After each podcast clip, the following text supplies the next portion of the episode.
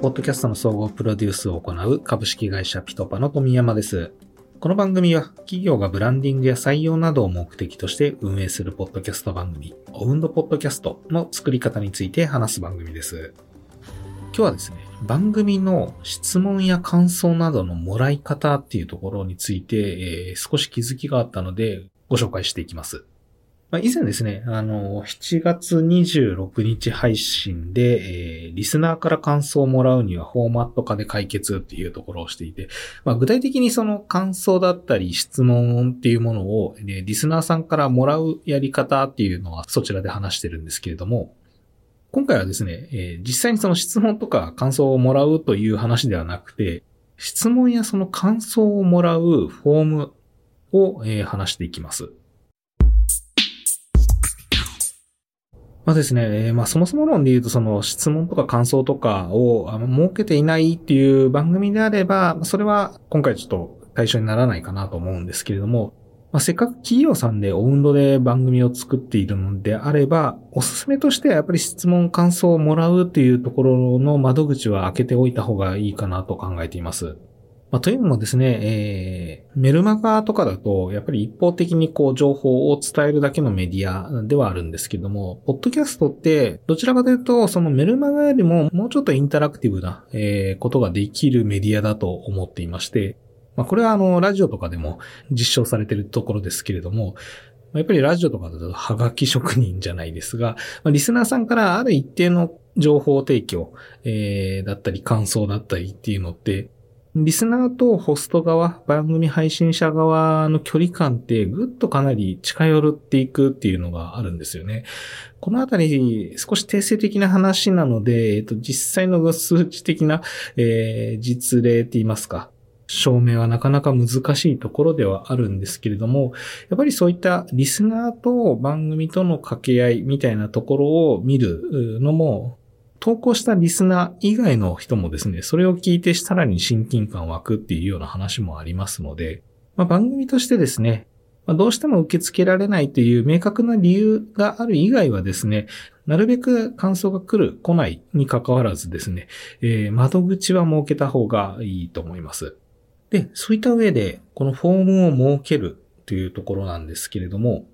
まあ、よりそのオウンドのポッドキャストをやっている効果っていうものを上げていくためにですね、実はこのフォームの置き場所っていうのも結構重要な観点になってきます。でまあ、よくですね、あの、ポッドキャスト番組、感想、投稿お待ちしておりますっていうところで、誘導方法としては番組の概要欄とかエピソードの概要欄にリンクを貼って、まあ、そこから、質問投稿用のフォームがあるので、質問を送ってもらうっていうような流れが一般的で、まあ、この番組自体もですね、そういうふうに今までしてきたんですけれども、実はこれ、その専門の専用の Google フォームとかで誘導してしまうともったいないなっていうのが、この間発覚しまして、おすすめの置き場としては、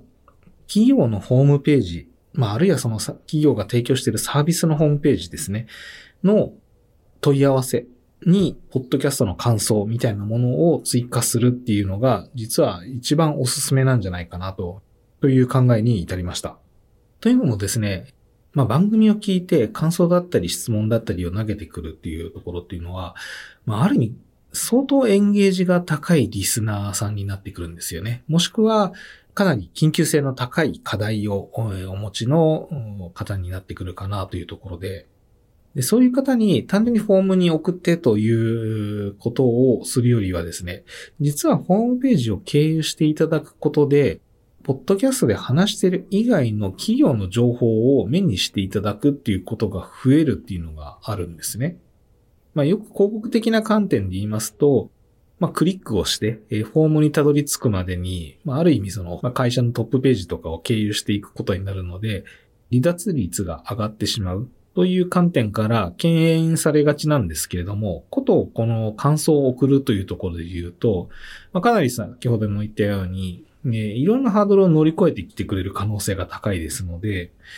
えそこの心配っていうのはそこまではないかなというふうに思ってます。それよりも、まあ、そういったエンゲージメントが高い、リスナーさん、ある程度ニーズだったり興味がすごいマックスに達しているリスナーさんが、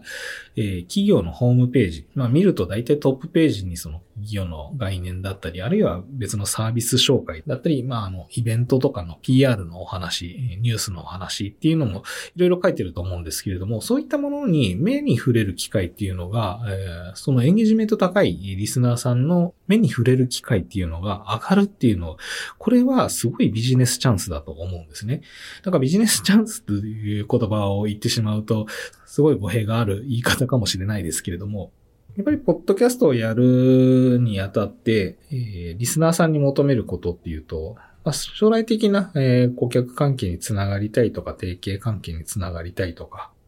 あるいは自社の採用をつなげたいとかっていう、まあ、目的はいろいろあるかと思うんですけれども、温度のポッドキャストをやるということは、自社のこう認知っていうのを上げるっていうのは必ずそのやる目的の中に入ってると思うんですよね。ということは、えー、そういった感度の高い人が自社のホームページを見て、えー、いただくときに、えー、そういったニュースとかに触れる可能性があるというので、かなり、えー、有効的だなということから、できれば質問感想は会社のホームページ経由で、えー、いただくのが理想的というふうに思っています。具体的にですね、えー、この辺もまあ、弊社のこのオンドポッドキャストインタビューだったり、えー、別の番組でピトパトークというものもやっているんですけれども、この間あった事例の話で言いますと、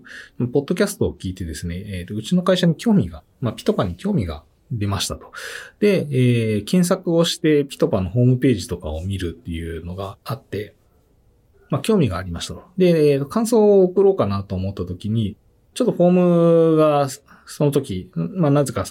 エピソード概要欄に書いてますっていうふうに話はしてるんですけれども、なんかふとそこのリンクたどれなくて、えー、ピトパのホームページに来て、そこからなんか採用してるっていうことを知って、えー、応募しましたみたいな、えー、実はそういう経緯とかもあってですね、まあ、せっかく興味を持っていただいて感想を送っていただくというところの流れの中で、まあ、採用とかもしやってるんだったら応募してみたいみたいな、そういう具体的な話もありましたので、ぜひですね、まあ、その会社さんが発信しているいろんな情報に触れる可能性があるところを経由して、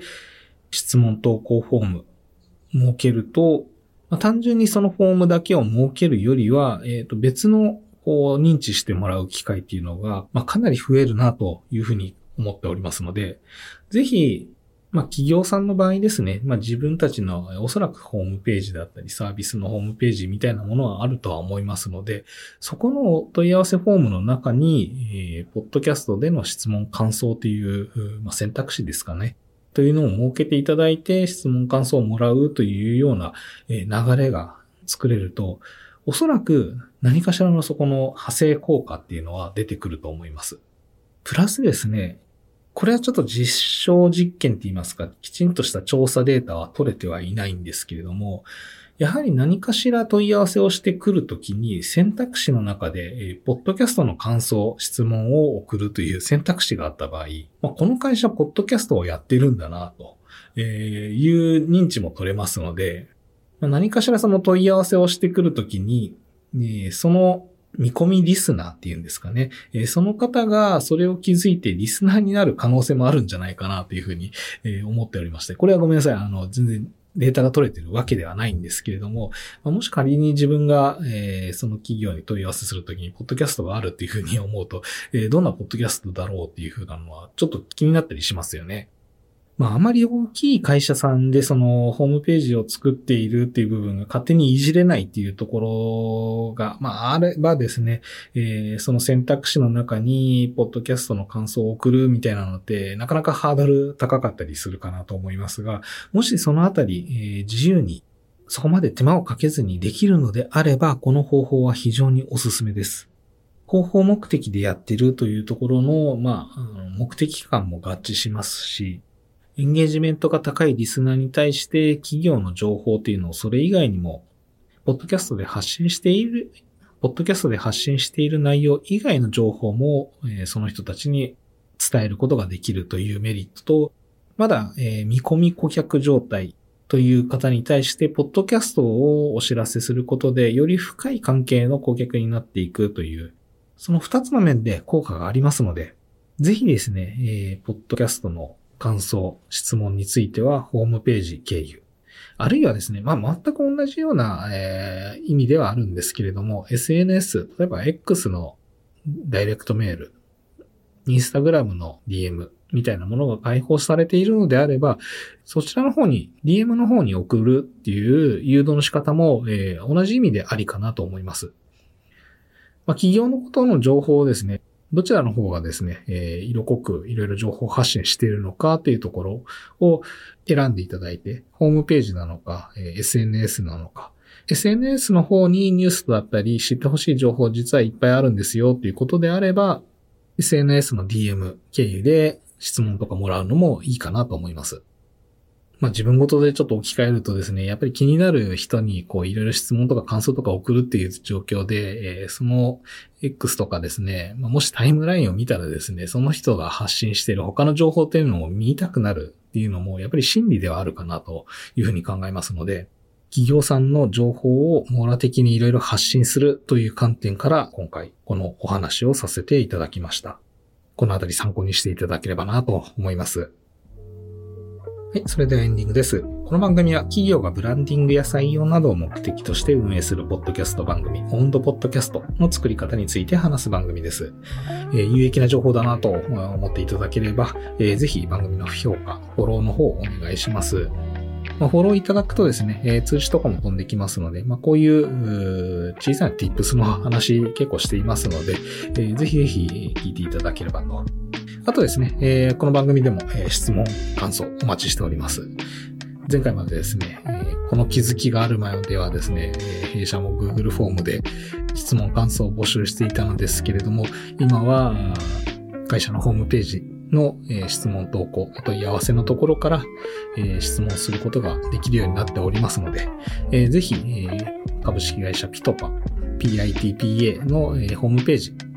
のお問い合わせから、えー、質問感想いただければと思います。質問のリンクはですね、えー、この番組概要欄、エピソード概要欄の方に設けておりますので、ご確認ください。えー、最後に宣伝にはなりますが、えー、ピトパではブランディングやマーケティング、採用などを目的としたポッドキャスト番組の制作支援を行っております。こちらもお気軽にご相談ください。フォームはですね、え、全く同じところのフォーム。えー、まあ、この辺もですね、説明するの、えー、二度手間にならなくていいなっていうのがあるんですけれども、えー、同じフォームから、え、問い合わせいただければと思いますので、こちらもよろしくお願いいたします。それではまた次回、今日も最後まで聞いていただきありがとうございました。